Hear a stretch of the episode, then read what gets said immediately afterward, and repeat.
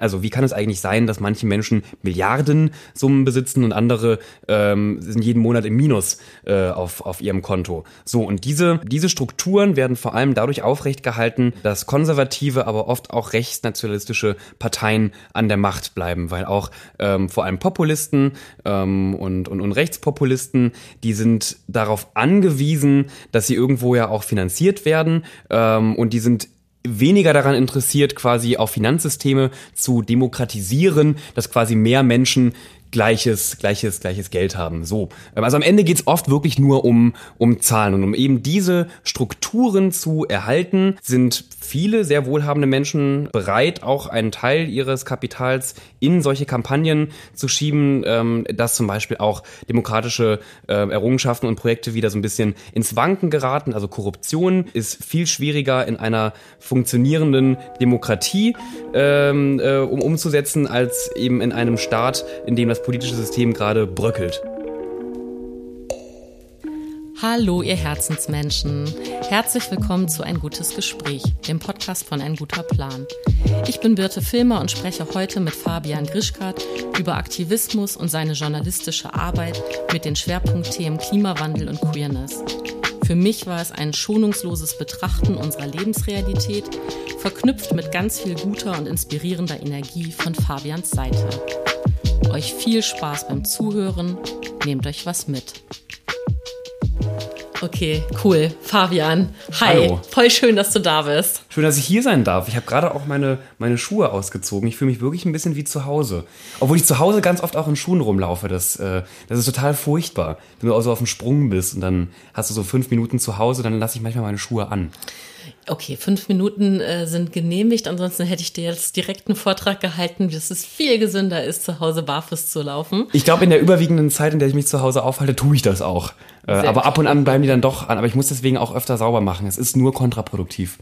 Ja, also genau. Man sollte halt irgendwie äh, in der Großstadt sollte man auf jeden Fall die Straßenschuhe äh, hinter der Haustür lassen und damit nicht irgendwie durch seine Schlafräume laufen. Das ja, äh, ist ja. schon aus hygienetechnischer Sicht schon ganz klug. Mensch, wieder was gelernt hier. Äh, 30 ja. Sekunden des Podcasts und, und, wir wissen mehr.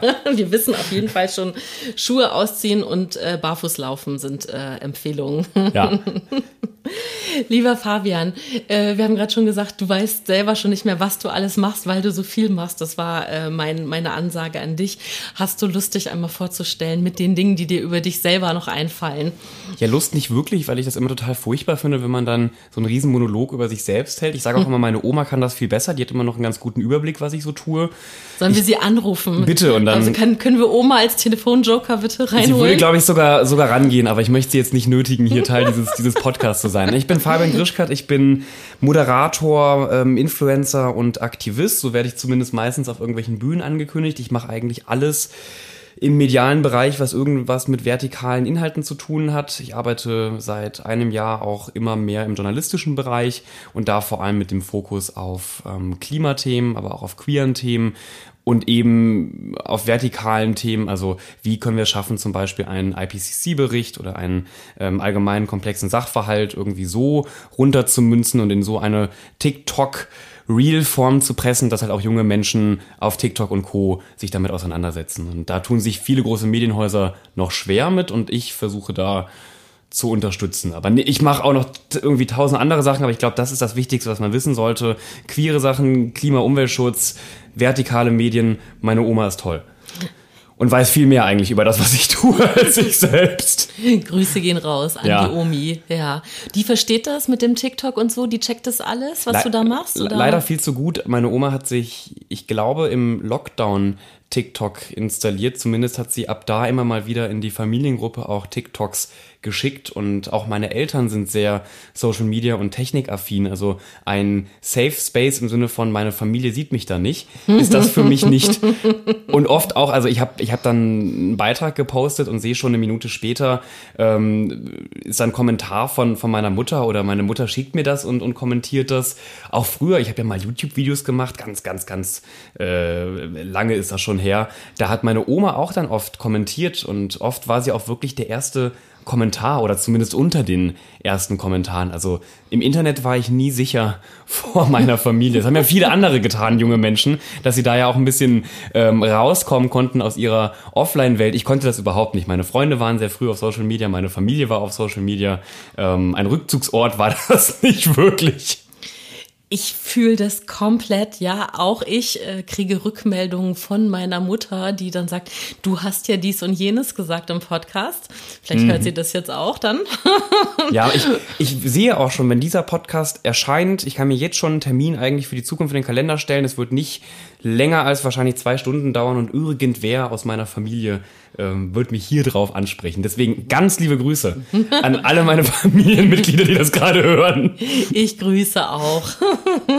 Und aber es klingt äh, äh, jetzt so einfach nur von dem, wie du es erzählst, klingt es wohlwollend. Also ja. äh, Du, du, du musst da nicht wirklich Sorge haben, dass, äh, dass du da irgendwie äh, kritisch beäugt wirst, sondern du hast es einfach im Hinterkopf, so habe ich das jetzt verstanden. Ja, total. Auch als ich noch zur Schule gegangen bin, da habe ich viel Zeit auf Twitter verbracht.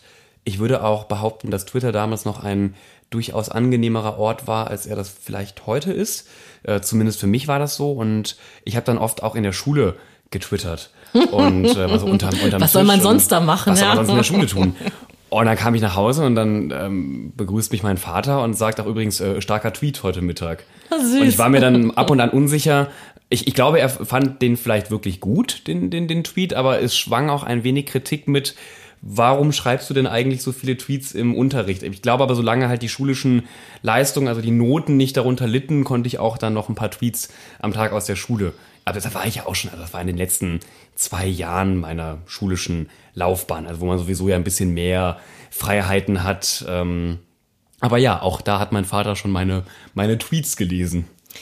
Was mich jetzt gerade interessiert ist, wenn du so, also du, du bist ja total äh, multimedial unterwegs, also du bist, äh, du, also du, du, du sprichst, du moderierst, aber mhm. du, äh, äh, wenn du sagst, du hast YouTube gemacht, dann hast du wahrscheinlich auch irgendwie Skills, was irgendwie äh, äh, das, das, das Technische angeht, hast dich wahrscheinlich, äh, also hast dich wahrscheinlich am Anfang selber drum gekümmert, äh, als TikToker auch. Also du arbeitest dich in journalistische Themen ein, eben auch wirklich äh, äh, politische Themen.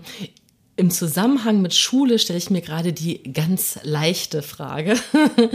wie viel, ähm, wie viel Vorbildung hast du äh, genossen für das, was du jetzt äh, machst? Also wie viel hast du dich auf dein Leben, so wie du es jetzt lebst, von der Schule vorbereitet gefühlt?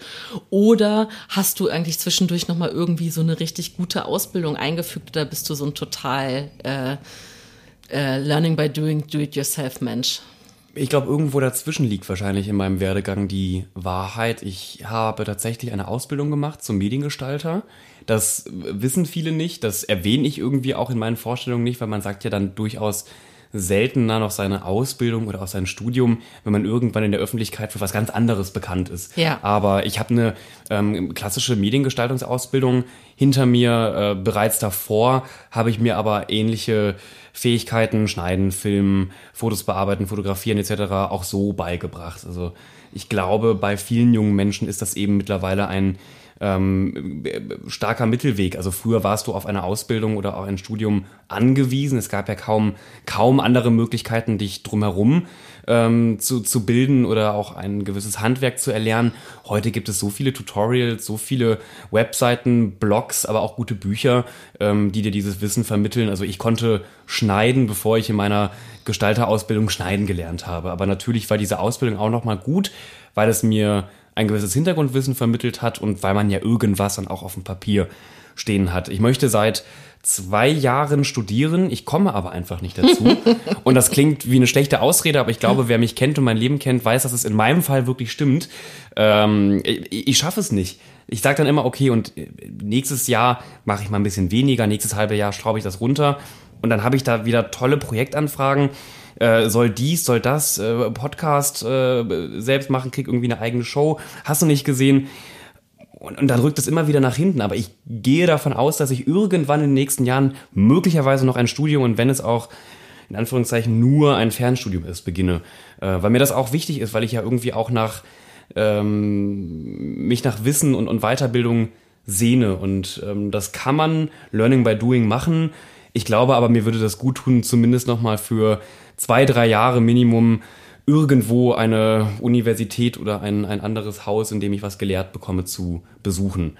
Ähm, aber möglicherweise sitze ich in zwei Jahren hier im Podcast und sage, war, war alles kacke. ja, habe ich angefangen, habe ich abgebrochen, mache ich nicht mehr. Aber ich, ich gehe jetzt gerade davon aus, dass ich doch noch studieren werde. Okay, du hast auf jeden Fall Interesse dran, du hast Bock drauf. Ähm, aber gerade bei der journalistischen Arbeit, also ne, so deine Beiträge sind ja sehr fundiert. Hm. Du ähm, du, du beschäftigst dich ja auch mit wirklich kom komplexen Themen, die ja auch gar nicht unbedingt immer alle äh, so ähnlich sind. Also ich habe zum Beispiel, was ich gar nicht wusste, was ich jetzt nochmal in der Vorbereitung auf den Podcast nochmal gesehen habe, dass du dich ja auch mit Spezizismus äh, viel beschäftigt hast. Das mhm. hast du jetzt zum Beispiel gerade gar nicht mit erwähnt, weil du dich auf, äh, auf äh, Klimathemen und queere Themen jetzt gerade auch konzentriert hast in deiner Selbstvorstellung. Aber das sind ja alles Themen, wozu du ja auch mit fundierten Hintergrundinformationen und auch wohl überlegten Fragen Fragen irgendwo auch in die journalistische Arbeit gehst. So, ja. da ist jetzt die Frage, ähm, hast du dich, ähm, wenn, wenn du jetzt an deine eigene Schulzeit zurückdenkst, hast du das Gefühl, du bist darauf vorbereitet worden, wirklich äh, ähm, dir Dinge so auch zu erarbeiten? Weil ich, ich sag dir auch, was mein Hintergrund ist. Ich mhm. bin ja so äh, äh, drei Tage älter als du. Ja, Nein, also vielleicht bin, vier, aber maximal. Nee, nee, ich bin sehr deutlich älter als du. Ich weiß gar nicht, wie alt du bist, aber ich bin 44. Das heißt, ich bin einfach noch mal zu einer ganz anderen anderen analogen Zeit zur Schule gegangen, wo ich Internetrecherche gab es einfach zu meiner Schulzeit nicht. Und wenn ich darüber nachdenke, was habe ich in der Schule gelernt, so, dann habe ich, äh, was die Inhalte angeht, wirklich einen kritischen Blick auf die Zeit und denke, boah, so Themen wie europäischer äh, Kolonialismus zum Beispiel ist hm. komplett ausgeblendet worden oder hat nicht stattgefunden in meinem Geschichtsunterricht. Ne? War Kolumbus ein Held in deinen Geschichtsbüchern? Ich befürchte ja. Der Eroberer Kolumbus? Ich befürchte ja. So, mhm. also äh, vielleicht traue ich mich auch gerade nicht zuzugeben, dass ich mich auch gar nicht so gut erinnere. auch wenn Dabei ich, ist es noch nicht so lange her. Auch es ist eben sehr, sehr du äh, ohne Witz. Ich hätte jetzt Ende des Monats mein 25-jähriges Abi-Treffen. Ja. Äh, nur so ganz kurz. Ähm, aber auf jeden Fall sind es schon auch Fragen, die ich mir stelle. Äh, wie werden wir eigentlich ausgebildet? Oder es gibt eine Schulpflicht in Deutschland, ja. Also jeder, mhm. jedes Kind, jeder junge Mensch geht hier mindestens äh, neun bis zehn Jahre zur Schule und es ist eine lange Zeit. Und gerade jemand wie du, der so ähm, breit aufgestellt ist, äh, ähm, da habe ich mich einfach gerade, du sagst, du hast getweetet in der Schule, so genau. Und dann habe ich mich mhm. gerade gefragt, okay, hast du da eigentlich nur rumgesessen? Hast du deine Zeit abgesessen? Hast du irgendwann einen Abschluss gemacht? Oder hast du dich irgendwie, äh, ähm, hat dir das was gebracht zu dem, was du jetzt, was du jetzt äh, zurückgibst an an die Gesellschaft, weil du klärst ja auf, so, ne? Und wahrscheinlich eben viele junge Menschen.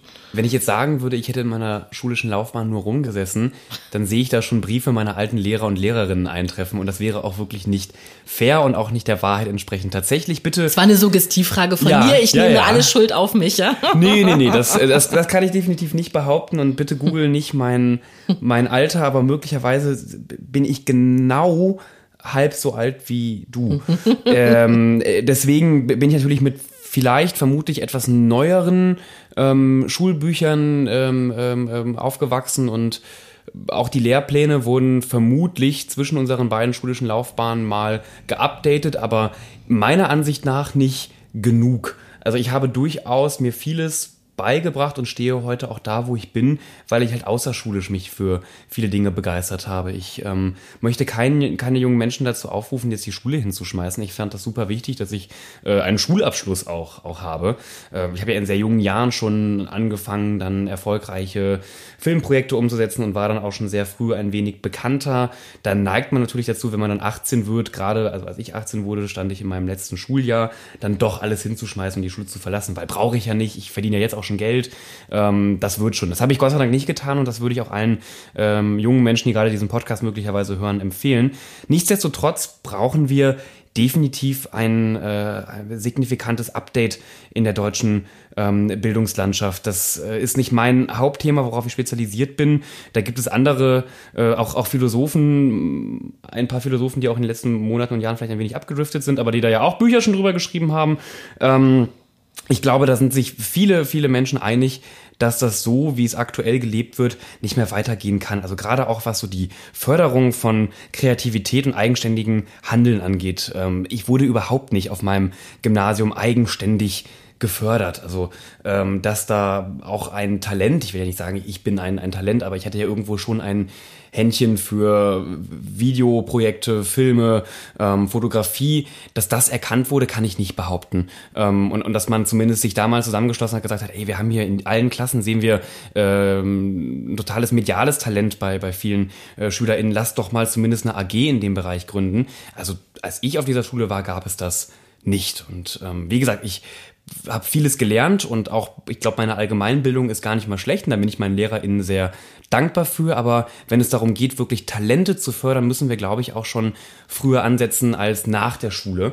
Ähm, und ähm, ich habe da nicht den Masterplan, nicht den goldenen Plan, wie das aussehen könnte, aber zum Beispiel mal so, ich glaube, auf LinkedIn würde man sagen, Makerspaces, äh, Kreativlabore, sowas könnte man ja mal an mehr Schulen versuchen einzuführen. Und gerade ja auch, was den gesamten Bereich der Digitalisierung angeht. Ich erinnere mich daran, dass ich relativ früh ein ähm, MacBook hatte, was ich mir aber auch selbst erarbeitet habe und, und dann gekauft habe, weil ich ja auch sehr früh schon YouTube-Videos und sowas gemacht habe.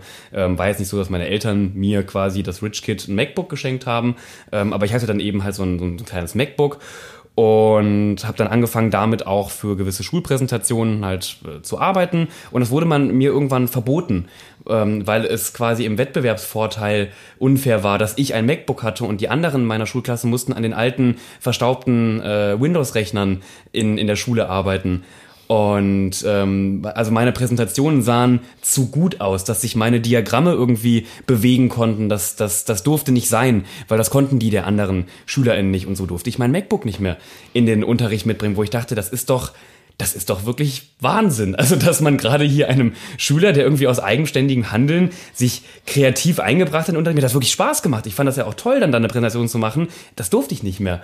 Und wenn ich sehe, dass auch, glaube ich, an meinem alten Gymnasium weiterhin wahrscheinlich iPads überwiegend verstaubt in diesem Koffer rumliegen. Jede Schule hat mittlerweile diesen iPad-Koffer, wo irgendwie 20, 30 iPads drin liegen und kaum einer nutzt sie wirklich Unterricht. Der Overhead-Projektor ist immer noch so das äh, Maß aller Dinge. Dann läuft irgendwas gravierend schief. Wir stellen da ähm, Millionen Gelder zur Verfügung, die zum Teil nicht abgerufen werden oder eben in iPads laufen, die in der Ecke rumliegen. Und da muss sich definitiv was dran ändern. Aber, und jetzt habe ich sehr viel geredet, trotzdem glaube ich, wurde ich doch sehr gut auf das Leben vorbereitet durch meine LehrerInnen. Aber es gibt viel, viel, viel Verbesserungspotenzial. Und ich glaube, da muss man auch irgendwo systemisch ansetzen. Da reicht es nicht mehr, nur noch mal den Lehrplan ein wenig zu korrigieren.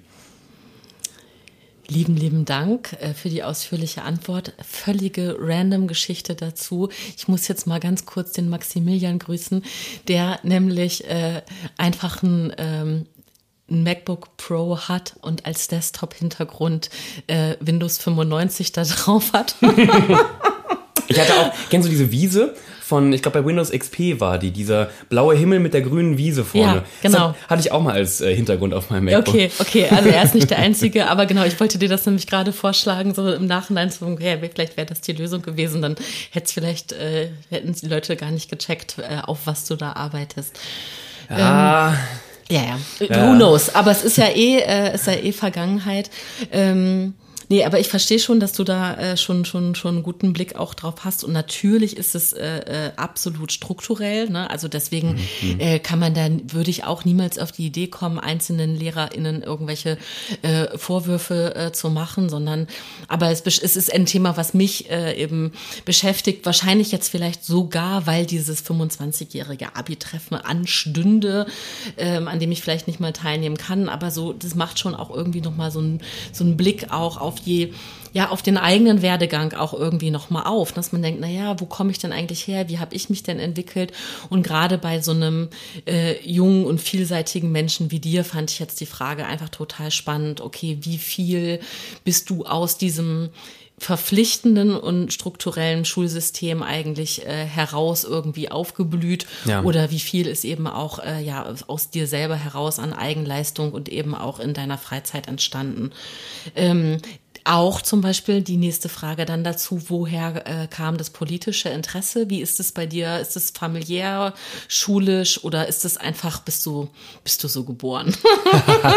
ja, ich kam äh, auch mit, mit so einem Karl-Marx-Bart Ja. schon auf die, Okay. auf die, auf Seit die, wann die rasierst Welt. du dich? Genau, und im, im Kindergarten habe ich, habe ich versucht, äh, Gewerkschaften zu gründen mit anderen Kindern äh, gegen die ErzieherInnen, gegen die Macht der, die unfaire Machtverteilung der, der ErzieherInnen. Nein, ähm, das I wish. Ich, ich, obwohl, also im Kern war ich irgendwo schon sehr früh ähm, äh, politisch, weil ich hatte immer ein, ein sehr starkes mo- moralisches und, und äh, also moralisches Bedürfnis und so ein Gerechtigkeitssinn. Also unfaire Behandlungen sind mir auch schon im Kindesalter ähm, schnell aufgefallen, aber natürlich habe ich mich erst wirklich politisiert ähm, in meiner Jugend und weiß auch gar nicht, wo genau da der, der Startpunkt war. Viele können ja immer ein Ereignis benennen, das sie in die Politik geholt hat. Auch im Klima- oder äh, Klimaaktivismus und Umweltschutz ist das ja oft der Fall.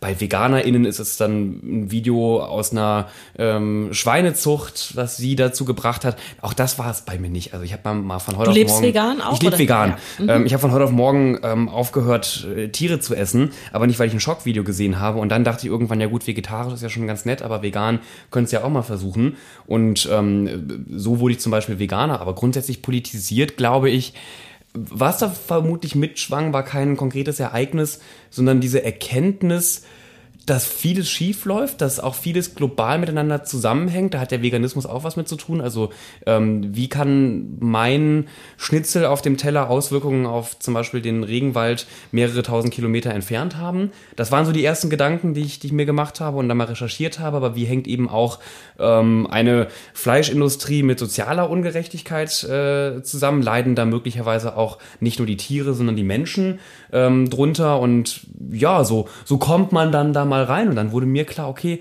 wir jungen Leute, die Gen Z, ähm, um das mal so grob einzugrenzen, wir haben ja eigentlich gar keine andere Wahl, als uns irgendwo zu politisieren. Wenn wir ein Interesse ansatzweise haben, auf dieser Welt noch länger zu leben und diese Welt zu einem lebbaren Ort für zukünftige Generationen zu machen oder sie zumindest zu erhalten, dann müssen wir uns irgendwo politisieren. Deswegen stelle ich auch diesen Begriff der, mir wird ja oft vorgeworfen, ich sei radikal, den Begriff der Radikalität ein wenig in Frage. Ich weiß gar nicht, wie radikal das ist, wenn junge Menschen versuchen, ihre Existenz zu, zu, zu sichern. Eigentlich ist das ja nur ein Grundbedürfnis, was wir da ähm, abdecken. Und dann glücklicherweise 2018, Ende 2018 kam Fridays for Future das ich nicht äh, in Deutschland mit gegründet habe. Ich wurde letztens auf einer Veranstaltung so angekündigt, ich habe dann auf der Bühne gesagt, das stimmt gar nicht. Das, äh, also das will ich mir jetzt nicht anmaßen, aber ich war ja dann doch schon früh mal dabei und, und kannte, kannte viele Menschen. Und Fridays for Future hat mir unglaublich geholfen, weil ich gesehen habe, hey, da sind ja noch mehr Menschen, die diese Themen interessiert. Ich kam aus einem kleinen Dorf, da hat man nicht so viel über Klimawandel gesprochen oder ähm, das Queer-Sein, Gendern. Ich glaube, gegendert wird da auch heute noch nicht. Ähm, so, und, und auf einmal sah ich, da gibt's ja nicht nur noch zehn Menschen, die das auch interessiert in meinem Alter oder tausend, das sind ja hunderttausend bis Millionen junge Leute, die ansatzweise ein ähnliches Interesse verfolgen. Und das hat mich schon sehr empowert. Und so über quasi auch Fridays for Future und die ähm, globale Klimagerechtigkeitsbewegung bin ich dann immer mehr in den politischen Aktivismus 2018, 19, 20 übergegangen. Und ab 2020 ähm, habe ich einen Podcast mit einem Bundestagsabgeordneten moderieren dürfen und das hat mich, glaube ich, ein Stück weit dann auch mehr in die parlamentarische Welt gebracht. Also auf einmal war ich jede, äh, nicht jede Woche, aber immer wieder auch im, im Bundestag, durfte den Bundestag betreten, kam mit irgendwie PolitikerInnen ins Gespräch und fand das frustrierend, aber auch spannend. ähm, äh, mehr frustrierend als spannend, aber doch irgendwo auch ähm, hat mich das irgendwie so ein bisschen angefixt. Und ja, so kam ich in das, was ich ja heute mache. Ein bisschen Journalismus, bisschen Aktivismus, irgendwo auch bisschen parlamentarische Arbeiten, alles immer aus so einem Blickwinkel der jungen Generation mit der Hoffnung, dass wir bitte nicht in 100 Jahren hier nicht mehr auf dem Planeten leben können. Ja. Und du hast schon so ein bisschen die Frage, die ich dir eigentlich stellen wollte, mit beantwortet, nämlich wie dein Umfeld dazu aussah. Du hast gesagt, du kommst aus einem kleinen Dorf, da war jetzt, also da hattest du jetzt nicht so viele MitstreiterInnen, was, was deine Themen angeht, aber warst du da irgendwie Einzelkämpfer oder, oder äh, bist du schon, hast du das Gefühl, dass das schon eben auch eine generelle Generationssache ist, zu sagen, so, nee, wir, also du hast es gerade so wahnsinnig schön gesagt, ne, mhm. dass ihr, dass es ein Grundrecht ist, dass man für Grundrechte, also für Existenzrechte, seine eigenen Existenzrechte eigentlich kämpft in dem Moment, wo man. Das hat das Bundesverfassungsgericht übrigens auch ähm, so geurteilt. Also äh, Fridays for Future und andere KlimaaktivistInnen haben ja vom äh, Bundesverfassungsgericht mal äh, gewonnen, Recht bekommen, weil das auch gesagt hat, ja, hier werden eigentlich nur äh, Grundrechte, die auch im Grundgesetz so verankert sind, von einer jungen Generation eingefordert. Sorry, ich wollte jetzt nicht äh, unterbrechen. Nee, nee, nee, ja. ich, ich, ich musste ja. eher so, hab hier so Facepalm, weil ich aber denke, ja, das hat sich jetzt ja richtig schön gezeigt bei den Hausdurchsuchungen der Klimakleber. Ja, da, also sorry, da bin ich dann sofort emotional und denke so, okay,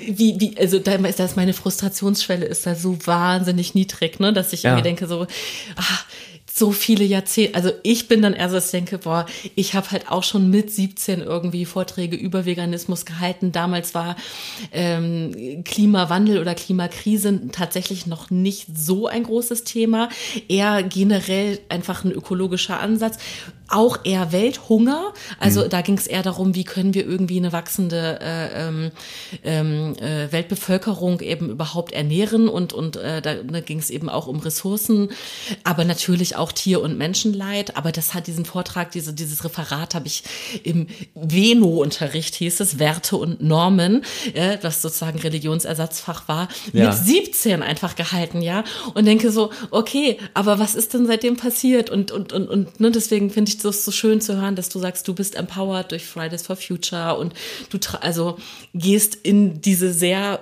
stelle ich mir vor, frustrierende, äh, das frustrierende Ambiente des äh, Parlamentarismus rein. Also das, weil das ist, glaube ich, langsam da oder oder oder passiert überhaupt was? Hast du Erfolgserlebnisse?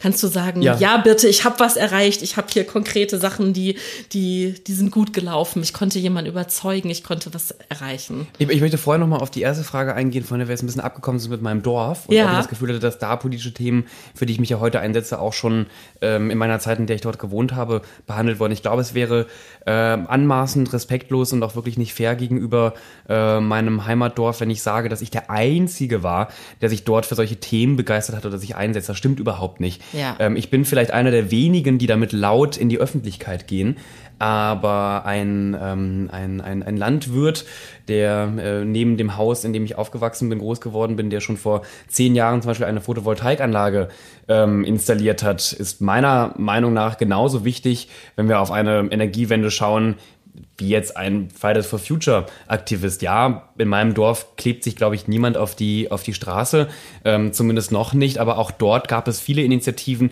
Fahrradwege sollten ausgebaut werden. Wir haben mittlerweile mehrere Elektroladesäulen, ähm, ähm, Photovoltaikanlagen werden ausgebaut.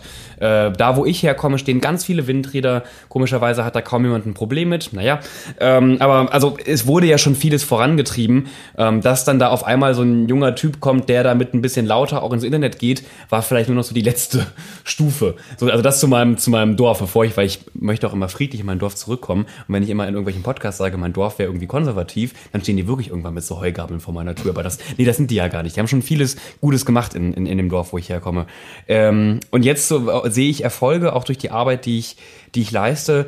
Äh, ja, auch wenn es natürlich immer wieder frustrierend ist, weil von fünf Kampagnen, die man da ins Leben ruft, ist vielleicht eine mal so richtig erfolgreich. Also ich weiß noch, wie ich Anfang des Jahres in Lützerath ähm, auf einer äh, Zufahrtsstraße mich hingesetzt habe und auch von der Polizei abtransportiert wurde. Im Endeffekt könnte man sagen, war ja alles umsonst, dieses Dorf steht nicht mehr. Also äh, faktisch gesehen steht dieses Dorf nicht mehr und darunter wird die Kohle jetzt abgebaggert. Ich denke trotzdem, dass dieser Protest ähm, in einer gewissen Form erfolgreich war, äh, weil er das Thema nochmal ähm, oben auf die Agenda gesetzt hat und weil er ja auch bei RWE so einen Druck ausgelöst hat, dass sie bei zukünftigen Projekten sich jetzt dreimal überlegen, ob sie das wirklich bereit sind, noch einmal ähm, auf sich zu nehmen ähm, den ganzen Stress, den sie quasi in, in, in Lützerath hatten. Also die Frage ist ja immer, wie ähm, wird Aktivismus gemessen? Aktivismus muss messbar sein. Ähm, das sage ich immer in meinen glorreichen Vorträgen, wenn ich mal irgendwo eingeladen werde und sage, ja, ich weiß auch gar nicht, was ich hier sagen soll.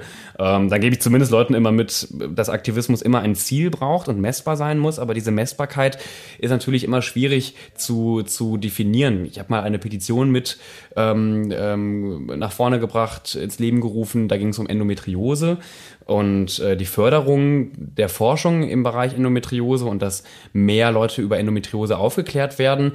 Wir haben in 13 Tagen 100.000 Unterschriften sammeln können. Ähm, Karl Lauterbach musste zweimal auf unsere Fragen reagieren, ähm, weil man ihn in Talkshows darauf angesprochen hat. Wir waren mit dieser Petition im Frühstücksfernsehen, ähm, hatten vor allem Social Media einen unglaublichen Erfolg und Zwei Monate später ähm, kam der Beschluss, jedes Jahr werden jetzt fünf Millionen Euro bereitgestellt für die äh, Endometrioseforschung in Deutschland. Das ist nicht das Optimum, was wir erreichen wollten, aber das ist natürlich ein, ein, ein, ein unglaublicher Fortschritt. So, und das ähm, muss man sich, glaube ich, immer wieder vor Augen rufen. Man hat jetzt vielleicht nicht mit einer Kampagne sofort die Welt gerettet, aber auch diese kleinen Steps sind natürlich super wichtig. Andererseits, aber damit höre ich jetzt auch wieder in meinem Monolog auf, gerade in der Klimakrise reichen oft diese kleinen Steps eben nicht mehr. Ähm, also 5 Millionen äh, für eine Endometrioseforschung sind ja schön und gut. Ähm, 5 Millionen jetzt irgendwie für den Ausbau von, von, von Windrädern ähm, würden nicht mal ein Windrad in, in, in Deutschland bauen. Also da müssen wir, gerade was so Energietransformationen angeht, einfach größer denken und dürfen uns leider nicht nur mit so kleinen Teilerfolgen zufrieden geben. Ähm, ja, und das, also das ist eine ganz große Diskrepanz, glaube ich, in meinem aktivistischen Handeln.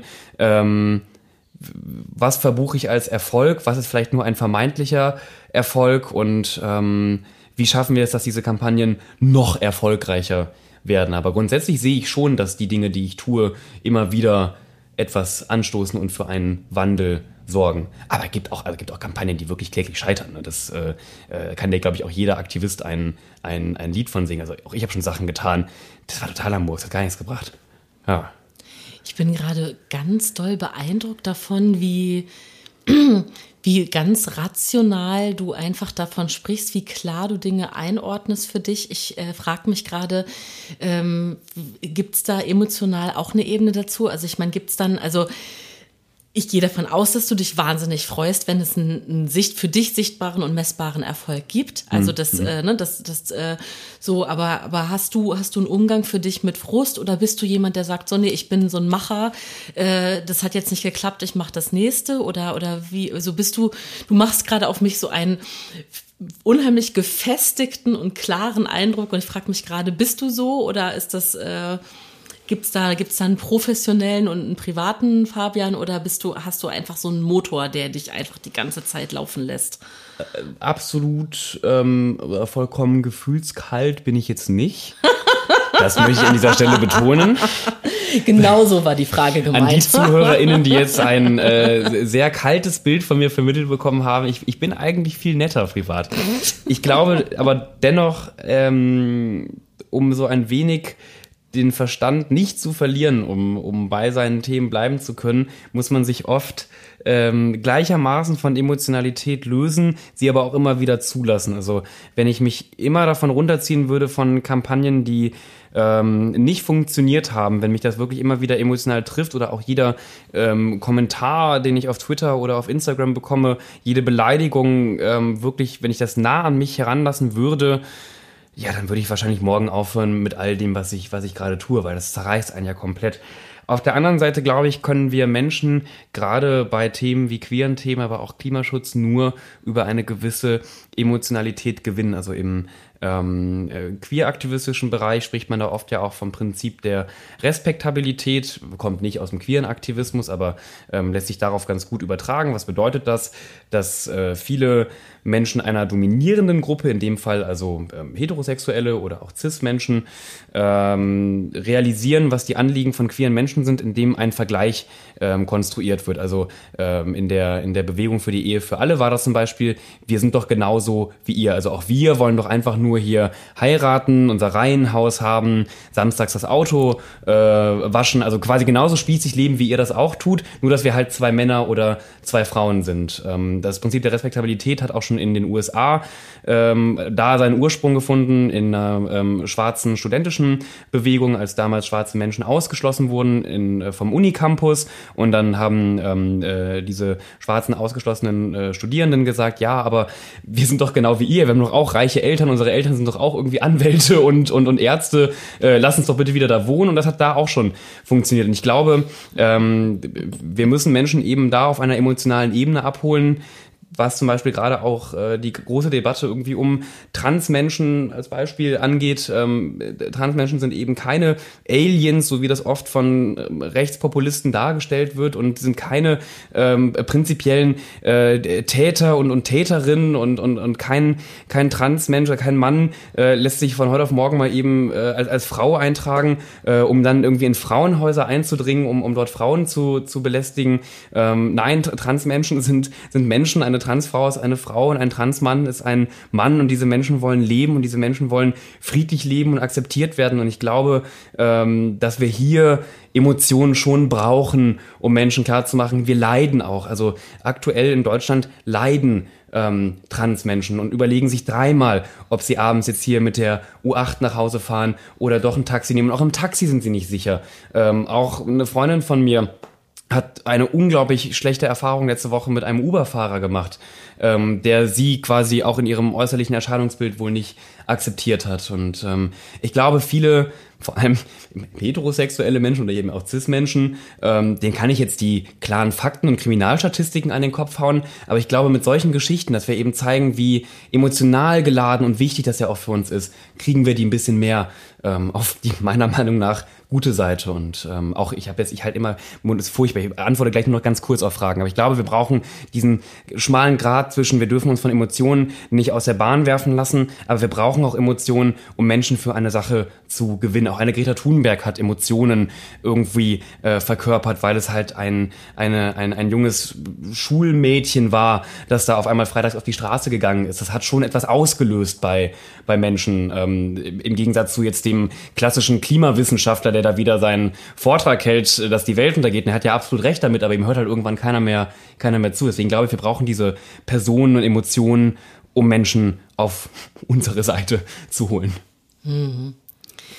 Genau, und das, was du mit der Respektabilität gesagt hast, könnte man jetzt auch einfach äh, als, also ich würde zum Beispiel das als Perspektivwechsel einfach bezeichnen, was finde ich eine ganz, ganz große äh, Sache ist, einfach für so viele Themen wirklich äh, zu versuchen, Menschen ähm, ja, also das ist meine Definition von Empathie, wirklich eine Perspektive einzunehmen, wie das ist nicht ein, also du hast gerade auch so ein bisschen gesagt, auf unsere Seite oder wie geht's äh, uns mit oder wir? Und das eigentlich äh, in dem Moment dann aufzulösen, zu sagen, so guck mal, wir brechen das runter auf, auf also auf die menschliche Existenz mhm. und eben auch auf Existenzängste, also um ne, sich, die, sich im, äh, ähm, in seiner eigenen Existenz bedroht zu fühlen, angegriffen zu fühlen, äh, sich nicht sicher zu fühlen auf der Straße oder eben auch einfach ähm, ne, aus dem Kindermund äh, wäre das, wie würdest, also ne, mein, mein kleinerer Sohn hat immer gesagt, wie würdest du das finden, wenn so, ne? Also ja. das war immer seine vorangestellte, sein vorangestellter Satz und ich glaube, ich glaube, das ist einfach ähm, eine, eine ganz äh, spannende Aufgabe, die genau das erfüllt, was du gerade gesagt hast, nämlich äh, Menschen emotional zu erreichen. Es gibt ja auch diese, äh, finde ich, sehr unterhaltsame Seite Seitenverkehrt, äh, wo, wo eben gerade, ja, es ist äh, hier, wir sind in Neukölln und in hier Neukölln. fahren die Laster durch die 30er-Zone. Ja. Hier brettert's ordentlich. Mhm. Ähm, auf jeden Fall ja. ähm, gibt es diese Seite Seitenverkehr, die eben diesen Perspektivwechsel auf eine, finde ich, äh, wahnsinnig äh, unterhaltsame, satirische äh, Sichtweise zu, ähm, zu Geschlechterthemen eben ähm, ähm äh, herbeiführt und sagt, ja, also äh, diese, diese typischen äh, Rabenväter, die dann eben ihre Kinder ähm, bei, den, bei den Müttern lassen, statt das irgendwie so und so zu, also die halt so eben genau diese Begrifflichkeiten so übersetzen. Natürlich fällt mir jetzt gerade kein tolles Beispiel ein. Ich weiß nicht, ob du die Seite kennst.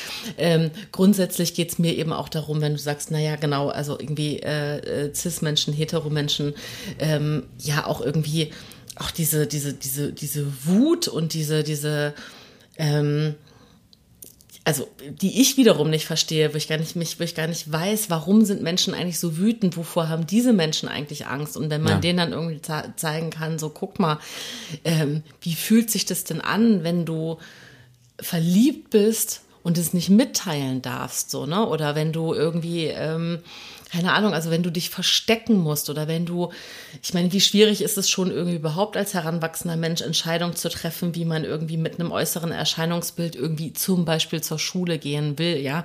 ja.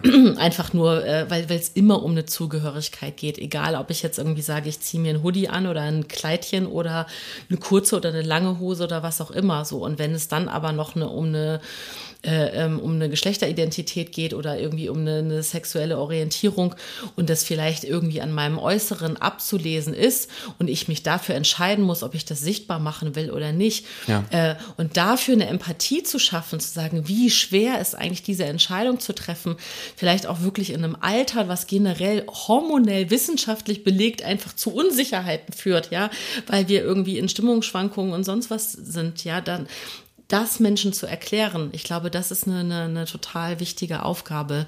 Und ähm, ja, deswegen war ich einfach gerade so beeindruckt ja. davon, wie, wie, wie rational du einfach mit so krassen, schweren Themen umgehst und wollte dir no way irgendwie unterstellen, dass du äh, äh, kalt oder irgendwas bist, sondern eher, dass ich dachte, okay, wow, du hast das für dich schon total gut, äh, bist du anscheinend schon mal durch alles durchgegangen und bist schon an dem Punkt, ähm, ja, eben sehr, sehr rational zu, zu Themen dich zu äußern. Finde ja, ich sehr beeindruckend. Du hast absolut recht. Tatsächlich sind gerade auch was die queere Bewegung angeht, Emotionen die größte Waffe, die wir noch haben. Um ein Beispiel zu geben, der ähm, EPF hat herausgefunden, dass in der EU zwischen, ich glaube es waren 2009 und 2018, über 700 Millionen Dollar ausgegeben wurden, also in die EU flossen, um ähm, Anti-Gender-Kampagnen und, und rechtspopulistische Kampagnen zu stärken. Also Kampagnen, die Warum? bewusst. Warum? Richtig, und das ist eher eine, eine wichtige Frage. Wer hat daran eigentlich ein, ein Interesse? Ähm, es waren Gelder von russischen Oligarchen, ähm, von einem mexikanischen Milliardär, von wohlhabenden Kreisen aus den USA, von ähm, ähm, irgendwelchen Herzogen aus Österreich, von sehr, sehr wohlhabenden Familien aus Großbritannien. Ähm, viele sehr, sehr, sehr reiche konservative Menschen und Familien auf dieser Welt haben ein großes Interesse, dass dieses Machtverhältnis, durch das sie ja profitieren, nicht ins Wanken gerät. Und dazu werden eben politische Themen, gerade politisch sehr schnell reizbare Themen, wie zum Beispiel ähm, Gleichstellung von, von, von Frau und Mann, Transrechte, queere Rechte, ähm, werden missbraucht, um ähm, ihren Machterhalt zu, zu sichern. Da möchte ich ganz kurz dazwischen funken, weil ja. ich das ganz genau verstehen möchte. Ja. Und ich glaube, dass du es äh, wahrscheinlich auch viel, viel besser weißt als ich. Was genau welchen Nutzen genau haben Sie von diesem Machtverhältnis? Kannst du das erklären? Ja, also es gibt die Agenda Europe, da sind eben auch diese ganzen äh, sehr wohlhabenden konservativen ähm, Menschen drin die wiederum von konservativen politischen Systemen ähm, profitieren, ähm, weil zum Beispiel nicht in Frage gestellt wird, dass wenn sie Geld vererben, davon überhaupt nichts an Steuern an den Staat geht. Ähm, oder dass sie allgemein, also wie kann es eigentlich sein, dass manche Menschen Milliardensummen besitzen und andere ähm, sind jeden Monat im Minus äh, auf, auf ihrem Konto. So, und diese, ähm, diese Strukturen werden vor allem dadurch aufrecht gehalten, äh, dass konservative, aber oft auch rechtsnationalistische Parteien an der Macht bleiben, weil auch ähm, vor allem Populisten ähm, und, und, und Rechtspopulisten, die sind darauf angewiesen, dass sie irgendwo ja auch finanziert werden ähm, und die sind weniger daran interessiert, quasi auch Finanzsysteme zu demokratisieren, dass quasi mehr Menschen gleiches, gleiches, gleiches Geld haben. So. Ähm, also am Ende geht's oft wirklich nur um, um Zahlen und um eben diese Strukturen zu erhalten, sind viele sehr wohlhabende Menschen ähm, bereit, auch einen Teil ihres Kapitals in solche Kampagnen zu schieben, ähm, dass zum Beispiel auch demokratische äh, Errungenschaften und Projekte wieder so ein bisschen ins Wanken geraten. Also Korruption ähm, ist viel schwieriger in einer funktionierenden Demokratie ähm, äh, um umzusetzen, als eben in einem Staat, in dem das politische System gerade bröckelt. So. Äh, und an, an Korruption sind auch diese wohlhabenden Menschen immer sehr interessiert, sich zum Beispiel Gesetz und, und, und Recht zu, zu kaufen. Heißt, sie schieben Geld in ähm, Initiativen in die EU. Diese Finanzströme sind oft gar nicht so einfach zu identifizieren, weil es gibt nicht diesen einen reichen Rechtspopulisten, der dem anderen äh, Rechtspopulisten in Europa, der irgendeine Kampagne hat, jetzt von dem einen Konto auf das andere Konto Geld überweist. Das sind äh, Millionen von, von äh, Transaktionen, die man da tracken muss, aber das wurde eben getan und so hat man herausgefunden, da wurden mehrere äh, hunderte Millionen Summen in die EU geschickt, nur um solche Kampagnen Transmenschen sind äh, Aliens und äh, Gendern macht unsere Sprache kaputt. Ähm, äh, äh, das Recht auf Abtreibung ist äh, unnatürlich und, und gegen Gott, um das weiter voranzutreiben. Und leider haben diese Kampagnen, wo wir gerade eben schon über Messbarkeit gesprochen haben, auch einen ähm, messbaren, in meinen Augen negativen Erfolg. Und da komme ich zurück auf die Emotionalität. Wir sind, gerade auch was zum Beispiel queerfreundliche Bewegungen angeht, finanziell aktuell unterlegen. Ähm, wir können dieses, dieses, dieses äh, finanzielle Aufgebot nicht mitstemmen, was eben die Gegenseite hat. Aber wir haben halt Menschlichkeit, Liebe und ähm, Emotionen und äh, darüber, zumindest hoffen wir, werden wir auch langfristig mehr Menschen erreichen, als auch die noch, egal wie gut sie ist, bestfinanzierteste rechte Kampagne, die aber am Ende einfach nur auf Hass schüren basiert. Und ähm, das merkt man ja auch gerade in solchen rechten Netzwerken. Ich sehe das auf Twitter immer wieder da ist wirklich wenig Liebe vorhanden. Also in meiner queeren Community ähm, nimmt man sich durchaus in den Arm und gibt aufeinander Acht. Das Gefühl habe ich in solchen wirklich rechtsextremen Netzwerken eher weniger, dass sie sich jetzt mal irgendwie da mittags auf einen Kaffee treffen und lange in den Arm nehmen. Ich meine, toxische Männlichkeit wird ja dort auch weiter äh, vorangetrieben, ist ja auch Teil dieses, dieses Weltbildes, ist auch wieder ein Riesenproblem. Naja, ähm, was ich nur sagen will, ich glaube, wir werden hoffentlich mit, mit wahren Emotionen und Menschlichkeit auch in den nächsten Jahren immer erfolgreicher sein als äh, konservative Milliardäre, die uns das alles kleinreden möchten. Und deswegen muss Aktivismus irgendwo auch immer menschlich und emotional sein und darf sich nicht nur auf Berichte, Zahlen, Daten, Fakten ähm, stützen. Hm. Und wenn ich das jetzt mal mit meinen eigenen Worten zusammenfasse, dann heißt es eigentlich, dass es überhaupt nicht um die Sache an sich geht, sondern dass das also irgendwo das Schüren von äh, von Hass, von Transfeindlichkeit, von was auch immer, eigentlich ein, ein Mittel zum Zweck des Machterhaltes ist. Einfach um, um so ein bisschen irgendwie, äh, gibt den Leuten Brot und Spiele, damit sie irgendwie beschäftigt sind, damit sie sich irgendwie äh, gegenseitig irgendwie zerfleischen, damit wir, äh, also so ganz, also sehr übertrieben gesprochen, ja. aber so, wir machen ein bisschen Marionettentheater, damit wir an anderer Stelle irgendwo äh, unbeobachtet äh, ja unseren Machterhalt pflegen. So würde ich es jetzt kann man es so übersetzen oder? Ja, vollkommen. Also wer hätte gedacht, dass einem russischen Oligarchen Transmenschen vielleicht wirklich vollkommen scheißegal sind. So, das, also das sind ja auch Themen, mit denen diese Menschen oft gar nicht wirklich in Berührung treten. Die haben ihre äh, Kreise, die nehmen ja auch am wirklichen Diskurs dieser Gesellschaft kaum teil. Ähm, für viele sehr wohlhabende Menschen dient ja auch die Gesellschaft nur dazu, ähm, ähm, quasi als Bedienstete zu fungieren. Aber ob es da jetzt in Deutschland, wir, wir schätzen immer, dass wir hier so 0,4 Prozent ähm, äh, Transmenschen haben. Diese 0,4 Prozent sind doch eigentlich einem äh, Multimilliardär aus, aus, aus Russland oder eben auch Mexiko vollkommen egal. Aber die wissen eben, dass diese Themen so geladen sind und so kontrovers auch jetzt schon in der Gesellschaft diskutiert werden, dass sie halt darüber weiterhin ja, ihre Macht sichern können und, und gut Stimmung machen können. Und das ist halt schade. Das, also das, das macht mich ja auch irgendwo dann, dann wütend, weil in meinem Freundeskreis sind viele Transmenschen ähm, und jeder und und, und jede einzelne hat eine ganz bewegende Geschichte zu erzählen, weil es für fast keinen Transmenschen, den ich so kenne, einfach war, ähm, zu sich selbst zu finden. Und dass es dann noch irgendwelche Säcke gibt, mit die aber wiederum Säcke voll Geld haben und alles dafür tun, dass meine Freundinnen es noch schwieriger haben im Leben ja, das macht dann irgendwo auch, auch, auch fertig. Ich glaube, diese Wut ist aber berechtigt und die darf man auch durchaus zulassen. Ich weiß, dass ja hier auch in dem Podcast und auch in diesem Haus, wo wir uns befinden, ja viel über Achtsamkeit äh, gesprochen wird und es gibt ja viele, die sagen, nein, und, und negative Emotionen. Ich glaube, im Aktivismus muss man irgendwo wütend sein. Also ich finde, mich macht sowas zurecht wütend und ich lasse ja diese Wut nicht raus, dass ich dann irgendwie jemanden schlage, sondern ich versuche diese Wut ja irgendwo wieder in eine gute, liebevolle Kampagne reinzubringen. Aber ja, mich macht das mich macht das richtig wütend, was ich da aktuell beobachte. Ja. Ähm, also vielen Dank fürs Äußern und um das direkt auch einmal kurz richtig äh, ins richtige Licht zu rücken.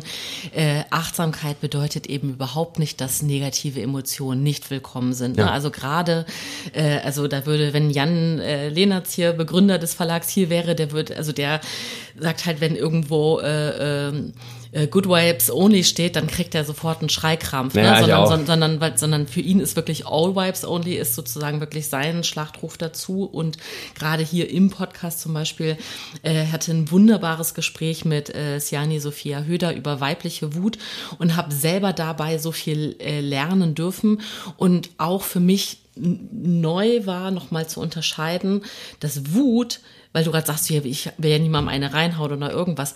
Wut ist nicht Aggression. Aggression ja. ist die Konsequenz, die aus Wut entstehen kann. Aber Wut ist wie alle anderen Gefühle erstmal eine Information. Nämlich die Wut sagt dir, sagt dir selber, dass gerade was schief läuft. So, ja. ne, das ist die Information und was du daraus machst. Und du hast gerade gesagt, du möchtest diese Wut nutzen, um sie in Aktivismus zu übersetzen. Und das ist genau, ja. das, das ist also wunderschön, so wenn du das für dich schon erkannt hast. Ne? Und das ist, glaube ich, auch einfach, ähm, deswegen war ich auch so interessiert daran, wie bist du, also wie bist du emotional aufgestellt zu deinem Aktivismus, weil ähm, genau ich mir eben vorstellen kann, dass natürlich irgendwo Gefühle das ja auch mitsteuern und dass Wut äh, auf jeden Fall ein Antrieb sein kann und sollte. Ne? Und ich ähm, habe aber deswegen auch gefragt, wie gehst du mit Frustration um? Weil ich zum Beispiel wenn ich jetzt, äh, also was du gerade gesagt hast, die, die 0,4 Prozent Anteil an Transmenschen und aber wie groß ähm, die, die öffentliche Debatte dazu ist und wie, wie aufgeladen die ist, hat mich gerade so ein bisschen daran erinnert, wirklich an die 90er Jahre, als wirklich noch irgendwie, beziehungsweise noch unter Kohl, Helmut Kohl als Kanzler, auch Asylrecht äh, äh, diskutiert wurde. Ich glaube, mhm. davon ist sowieso fast nichts mehr übrig. Ich glaube, es ist inzwischen so aufgeweicht. Ja, aber es gab ja zumindest mal ganz gute gesellschaftliche Debatten auch dazu. Und es war aber zu einem Teil, wo der, der Anteil der Menschen mit Migration Migrationshintergrund in, in Deutschland so wahnsinnig viel geringer war als zum Beispiel jetzt noch. Ne? Und mhm. so ähnlich ist es ja, also ich finde, das lässt sich gut übertragen, ne? weil das war so, so, das Boot ist voll. Also damals gab es ja noch die Republikaner und ja genau, die, die NPD mhm. waren damals so die bedrohlichen Parteien. Heute hat sich das ja alles irgendwie so ein bisschen in die AfD komplett reingeschwemmt. Und, und also damals war das bedrohlich, dass die überhaupt in den Bundestag gekommen sind. Jetzt haben wir ganz andere Zahlen, was ich zum Beispiel einfach was mir total Angst macht. Ne? Damals dachte ich, wie kann es überhaupt sein, dass die die 5%-Hürde knacken? Jetzt haben wir die AfD in, in, in, in schwindelerhöhenden Zahlen, die, äh, keine Ahnung, äh, zweistellig auf jeden Fall, ja, mehrfach zweistellig ja. zum Teil. Also das macht mir total Angst. Und das lässt sich aber, finde ich, gut übertragen, diese, diese, diese Konzentration auf Themen, die dann eben doch auch von beiden Seiten so emotional aufgeladen sind, aber eben gar nicht der tatsächlichen äh, Abbildung in der Gesellschaft wirklich gerecht werden. Ne? Ja. Und ähm, ja, das, das finde äh, und deswegen ist auch immer diese Frage, woher kommt diese woher kommt dieser Hass, woher kommt diese Ablehnung, äh, woher kommt diese Angst auch vor Trans Menschen, äh, vor, vor äh, äh, überhaupt äh, queeren Themen. Ich kann es mir schwer erklären und du hast es aber gerade für mich total gut beantwortet, nämlich dass tatsächlich eine bewusst und gezielt ge äh, äh gesteuerte Stimmungsmache eben auch ähm, herbeigeführt wird zum Machterhalt, ist eine total traurig, aber leider nachvollziehbare Begründung. Ja, dieser Hass auf queere Menschen ist eben nicht naturgegeben. Das ist, glaube ich, eine äh, wichtige Erkenntnis, die man immer verinnerlichen muss. Es ist nicht normal, dass Menschen nicht akzeptieren, dass ich mich zum Beispiel ähm, äh, in mehr als ein Geschlecht verlieben kann.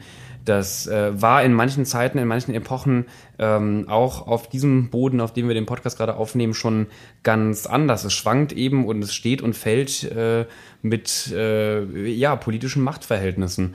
Und aktuell können wir froh sein, ich möchte ja die Ampelkoalition jetzt nicht allzu sehr loben, aber zumindest froh sein, dass wir da die Ampel haben, auch mit einem ähm, äh, grünen äh, Queerbeauftragten Sven Lehmann, ähm, die zumindest was die, die äh, Akzeptanz queerer Menschen angeht, die ja auch einen Plan letztes Jahr vorgestellt hat und viele dieser Punkte heute schon umsetzt. Ich könnte jetzt mit dir stundenlang darüber debattieren, was meine Kritik am äh, aktuellen äh, Verfahren des Selbstbestimmungsgesetzes ist und ähm, auch Sven Lehmann äh, kritisiere ich immer wieder und doch finde ich grundsätzlich seine Arbeit wichtig und gut und es ist toll, dass wir einen Queerbeauftragten haben. Das ist aber auch nicht in Stein gemeißelt. Ähm, das kann sich alles in diesem Land ähm, ändern und auch weiterhin sind queere Menschen nicht wirklich im Grundgesetz geschützt. Und wir sehen das in anderen, ja gut, aber äh, Deutschland ist ja ein westlicher Staat, westliche Werte, das wird doch nie fallen. Ja, schauen wir doch mal in den westlichsten Staat aller westlichen Staaten, äh, die, die USA,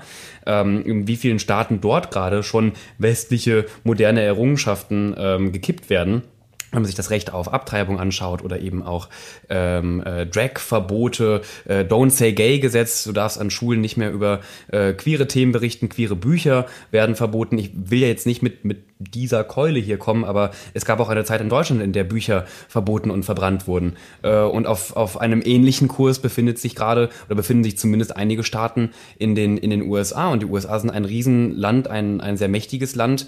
Äh, in diesem Land stehen auch äh, in gar nicht allzu geraumer Zeit wieder Wahlen an und das macht einem schon Sorge und zeigt eben auch diese vermeintlich offenen, liberalen westlichen Länder, auch die können wieder kippen. Und die Autokraten dieser Welt, die erstarken weiterhin. Äh, und das beobachten wir eben nicht nur in, weil dann kommt ja auch gerne mal äh, von rechts der Kommentar, ja, aber also Queerfeindlichkeit ist ja überwiegend ein Ding in, in muslimisch geprägten Ländern. Totaler Schwachsinn.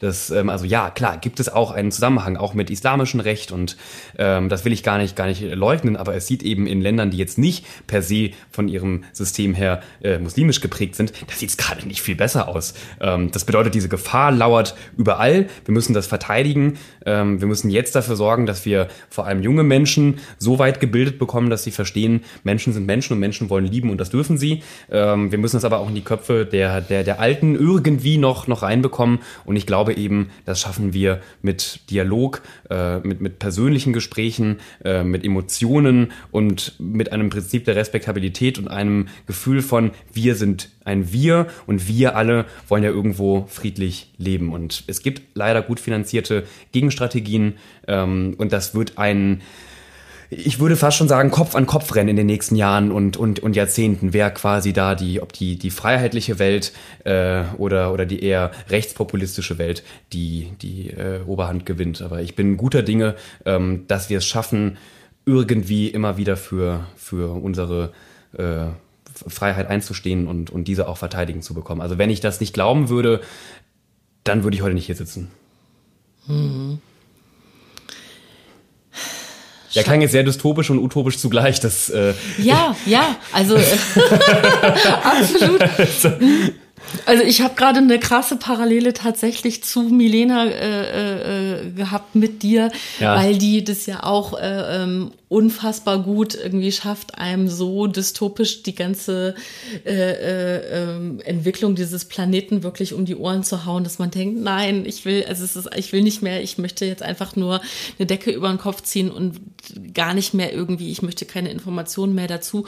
Und gleichzeitig ist ja genau sie dieser, dieser kleine Wirbelwind mit dieser wahnsinnigen Energie und sagt so, hier, aber weitermachen und aufstehen ja. und ne, so, aufstehen, Krone richten, so sowieso ne? Also das ist ja äh, und und äh, genau bei ihr habe ich es eher emotional abgespeichert und bei dir eben genau eben, nach wie vor bin ich äh, beeindruckt, wie du eben auch ja sowohl einmal äh, Fakten für dich lieferst und und und auch äh, fundierte Theorien und dann aber trotzdem ja so optimistisch und, und zuversichtlich irgendwo da auch äh, und, und energetisch auch irgendwo äh, in die Zukunft blickst. Ne? Also du bist da ja ganz, äh, wirkst ganz gefestigt äh, selber in deiner eigenen, in deinem eigenen Aktivismus. Und äh, dafür möchte ich, kann ich einmal kurz Nein, also, wow. Doch, ich möchte das aber. nee, aber es bleibt uns ja keine, finde ich immer ähm, frustrierend zu sagen, aber irgendwo ist es ja doch wahr, es bleibt uns ja keine andere Wahl, als hoffnungsvoll zu sein. Ähm, also jeder Aktivist in, in seinem Gebiet, egal wofür er kämpft, ähm, braucht Hoffnung und muss Hoffnung haben und muss diese Hoffnung eigentlich äh, an noch mehr Menschen vermitteln. Also man sagt immer, ein guter Aktivist, eine gute Aktivistin muss das Level eigentlich an Hoffnung, was, was er oder sie in sich trägt, an Minimum fünf Menschen in dieser Form weitertragen. Ähm, und äh, es ist natürlich aber frustrierend und da haben wir gerade schon drüber gesprochen, könnte ich könnte jetzt den ganzen ganzen Tag mich hier auch, auch auskotzen und und, und fast schon anfangen zu heulen. Das ist wirklich ein äh, Gefühl zwischen purer Wut und und und, und Trauer. Ähm, aber das führt ja zu nichts und ähm, deswegen ich, ich glaube auch so eine Kunst ist es im Aktivismus nicht unterzugehen, dass man schafft gewisse Dinge immer wieder ein Stück weit auszublenden. Also nicht die Realität, realitätsfern ähm, ist ja mein Aktivismus nicht, aber ähm, dass man sich immer wieder auch, auch vor Augen hält, nein, ich, ich muss jetzt da bei Twitter die Konversation nicht komplett äh, mitverfolgen und lesen, was da, was da geschrieben wird. Und ich darf mich einfach gerade nicht persönlich davon runterziehen lassen, dass wir es jetzt nicht geschafft haben, den und den Antrag durchzubringen, die und die Petition irgendwie auf die und die Anzahl der, der Unterschriften zu boxen. Also ähm, das darf man auch nicht zu sehr an sich ähm, heranlassen. Ich habe viele Menschen in meinem Leben schon, in meinem kurzen Leben, aber trotzdem viele Menschen schon kennengelernt, ähm, die das getan haben und die daran komplett zerbrochen sind. Das waren ähm, gute äh, Menschen, die vieles bewegt haben, vieles vorangetrieben haben, aber irgendwann einfach komplett ausgebrannt waren. Also auch Burnout. Ähm, ich bin nicht der Experte und auch kein, kein, kein Psychologe oder, oder Mediziner, aber ähm, das, was ich ja erlebe in meinen Kreisen, ähm, Burnout ist ein Riesenproblem.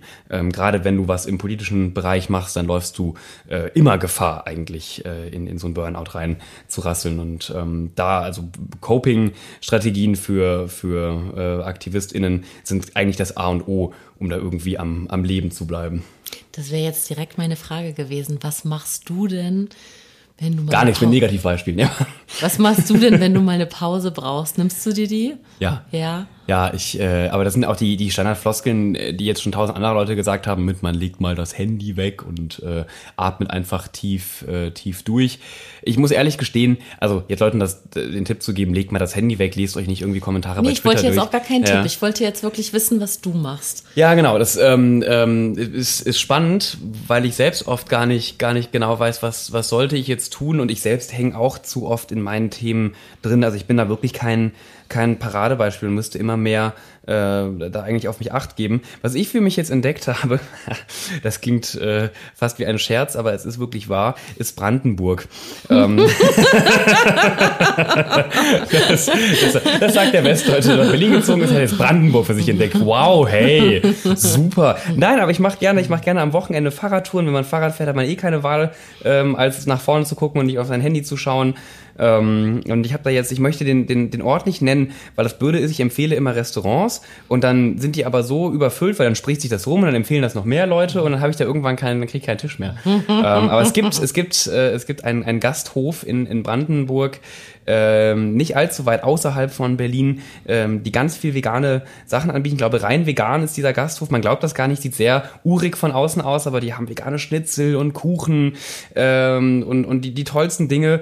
Und da mit dem Fahrrad einfach mal äh, hinfahren, irgendwie drei Stündchen hin, Schnitzel essen, äh, wieder zurück. Man kann auch cheaten und mit der Bahn noch so ein Stück zurückfahren. Da muss man nicht ganz mit dem Fahrrad fahren. Einfach mal so einen Tag raus und ein gutes veganes Schnitzel essen. Das ist so mein, äh, mein, mein, mein größter Coping-Mechanismus. Aber das schaffe ich natürlich leider jetzt nicht jeden Tag äh, und auch nicht, nicht jedes, jedes Wochenende. Ähm, aber an alle Menschen, die in Berlin wohnen und denken, sie brauchen mal eine Auszeit, schreibt mir doch mal bei Instagram, dann kann ich euch mal im Vertrauen da die, die Adresse schicken. Ich mache das nicht mehr. In Köln habe ich ja mal angefangen, da habe ich dann auch schon das erste gute vegane Restaurant empfohlen. Dann sprach sich das irgendwie so unter InfluencerInnen rum, die haben dann alle Stories gemacht. Dann habe ich ja irgendwann keinen Tisch mehr bekommen. Ähm, ich muss meine, meine Secret Places muss ich einfach für mich bewahren. Ich habe dann Pech, wenn es irgendwann doch an die breite Masse rausgeht, aber ich, ich gebe da gar keine Tipps mehr. Von mir gibt's keine, könnt ihr bei hier mit Vergnügen, wie das alles heißt, könnt ihr gucken, ob die Tipps haben, aber von mir kommt da nichts mehr. Ja, und gleichzeitig natürlich bitte äh, fühlt euch alle ermuntert, irgendwie alle äh, GastronomInnen äh, äh, einfach die äh, vegane Speisekarte natürlich irgendwie äh, ähm, ein bisschen äh, abzuleveln, weil äh, genau das ist ja das, was wir uns alle wünschen, so, ne, dass es einfach gar kein, äh, kein äh, Secret Space mehr äh, sein muss, sondern dass Ja. das einfach Standard ist, ne, und das, äh, genau. Und bei Also- diesem Gasthof gehen auch nicht nur VeganerInnen essen. Also es ist nicht so, dass man da dann wirklich komplett Friedrichshain in diesem Gasthof trifft, sondern äh, der liegt auch an so einer Fahrradroute und viele äh, Familien, aber auch so Rennradgruppen, die dann da Einkehr äh, machen und, und, und äh, einfach vielleicht auch nur einen Kaffee trinken wollen, essen dann doch irgendwie das Schnitzel und stellen fest, oh, schmeckt ja ganz gut und das soll vegan sein.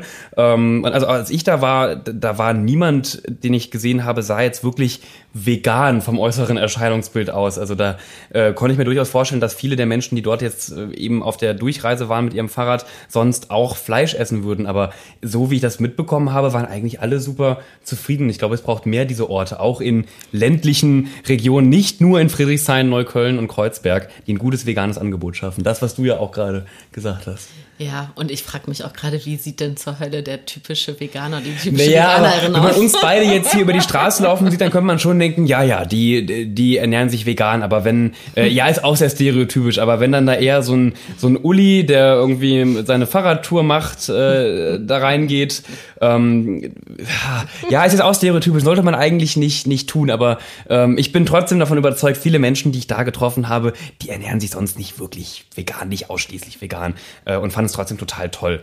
Ähm, aber ich sage jetzt nicht mehr zu diesem Gasthof, weil ich werde weder von dem bezahlt, noch will ich, dass Menschen jetzt mir da meinen, meinen Platz wegnehmen. Dieses Wochenende, nee, dies gar nicht, nächstes Wochenende ist wieder soweit. Schick dir mal ein Foto. Aber sehr gerne. Okay, und vielen Dank. Also, und das ist doch schön. Also Brandenburg, dass du Brandenburg für dich entdeckt hast, ist doch einfach Nur total, ich. Ja, nur du, genau. Das ist der Geheimtipp. Fahrt raus aufs Land. Ähm. Aber habt ihr nicht von mir, aber Brandenburg. ja. Soll ganz schön sein, habe ich auch schon mal gehört.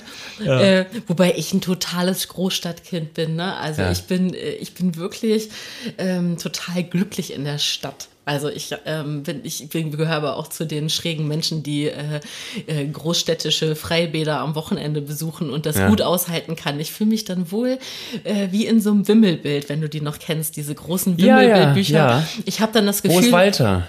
Ich kann dann da so, ich kann dann da so abtauchen in diesem ganzen Wahnsinn. Das, ja. ich, das, das gibt mir dann ganz viel Ruhe und Frieden. Aber ja, und Brandenburg kann auch richtig scheiße sein, ne? Also um das mal zu sagen, dass, äh, ich möchte Brandenburg nicht glorifizieren. Es gibt auch echt Orte in Brandenburg, da willst du wirklich nicht stranden. Nee, aber mich hat ja vor allen Dingen interessiert, ob du überhaupt eine eigene Strategie für dich hast, weil du so äh, äh sehr strategisch äh, auf mich wirkst mhm. und sehr reflektiert und ob du eben für dich auch klar darin bist, so wie du, ähm, wie du äh, zur Ruhe kommst, wie du äh, Energie auftrankst und ähm, das klingt schon mal sehr gut und äh, auch, weil genau das gehört ja irgendwie auch dazu, dass man, also genau wie du es gesagt hast, die ähm, Gefahr zum Burnout ist äh, bestimmt im, im äh, Aktivistiebereich Bereich äh, eine sehr große.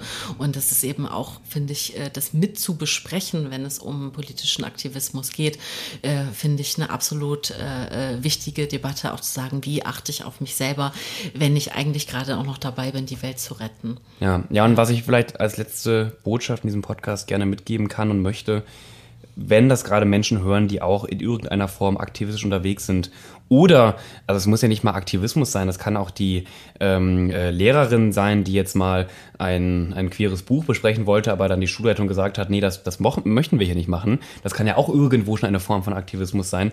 Wenn, wenn diese Menschen gerade hier zuhören und, und, frustriert sind, ich kann euch sagen, das sind wir alle. Also äh, ich glaube, das gibt einem vielleicht auch noch mal ein bisschen Halt, wenn man realisiert, hey, die sind, die sind ja ähnlich kaputt wie ich. Also ich kenne wirklich wenig AktivistInnen, äh, die Friede, Freude, Eierkuchen glücklich durch die Welt laufen. Also irgendwo sind äh, trifft uns das alle, äh, irgendwo macht das bei uns allen einen ein, ein, ein Teil kaputt, aber genau deswegen müssen wir so, so stark sein und, und zusammenhalten.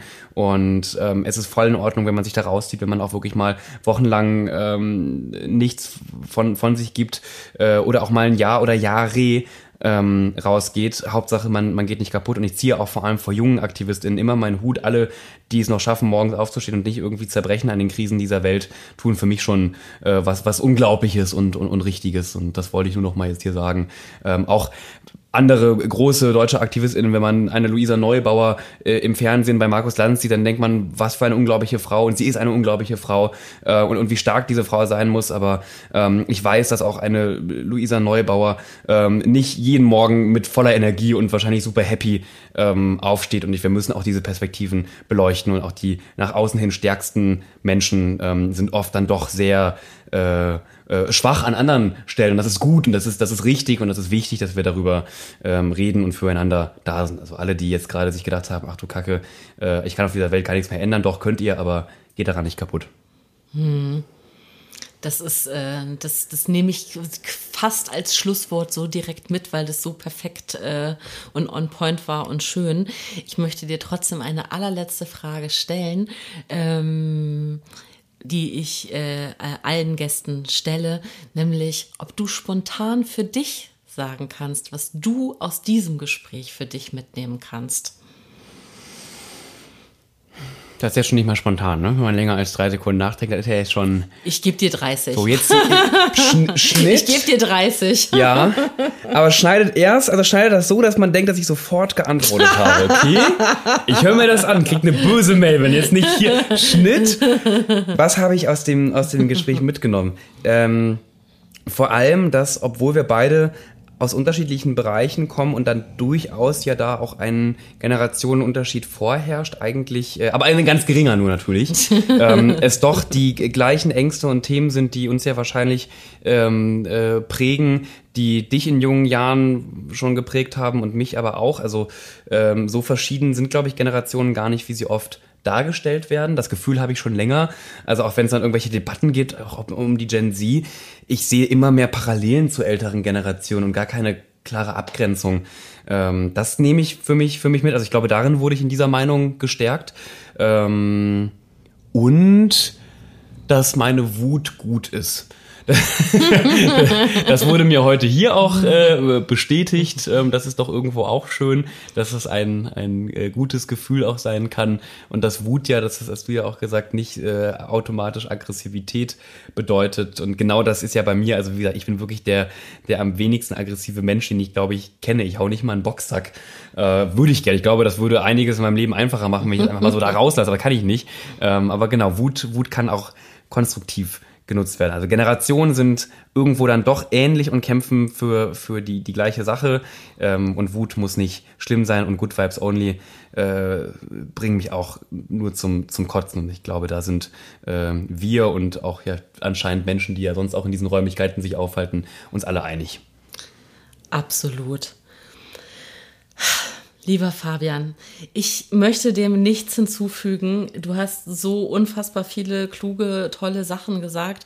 Ähm, ich glaube, ich nehme mit, einfach inspiriert zu sein, das ist keine, äh, äh, ich möchte mich hier gar nicht irgendwie äh, einschleimen, irgendwas, sondern ich bin wirklich ganz, ganz aufrichtig, sehr inspiriert und sehr motiviert von, von der Energie, die du hier mit reingebracht hast. Ich ähm, bin sehr beeindruckt und ich danke dir total äh, für deine Zeit und äh, für den Austausch und äh, ja, möchte, glaube ich, da, ja, ich glaube, ich möchte einfach meine Dankbarkeit dafür äußern. Ähm, auch ganz persönlich ist es für mich eine total schöne äh, Art und Weise, dass ich selber bereichert werde durch diese Gespräche, die ich persönlich führen darf und sie aber eben dann auch äh, ja an alle äh, HörerInnen irgendwie weitergeben darf und dass die zuhören dürfen, wenn Menschen so kluge Sachen sagen wie du. Hab lieben, lieben Dank. Ich danke, dass ich hier sein durfte und ich wünsche allen ZuhörerInnen viel Spaß in Brandenburg. ähm, seid wütend, aber geht nicht daran kaputt. Danke. Wunderbar. Ciao.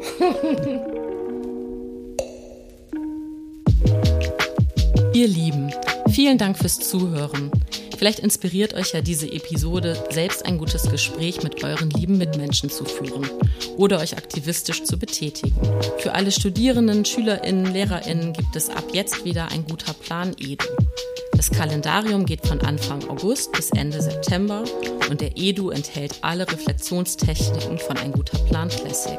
Darüber hinaus, wenn ihr Lust habt, den Podcast zu unterstützen, abonniert ihn gerne, bewertet, teilt und empfehlt ihn euren FreundInnen.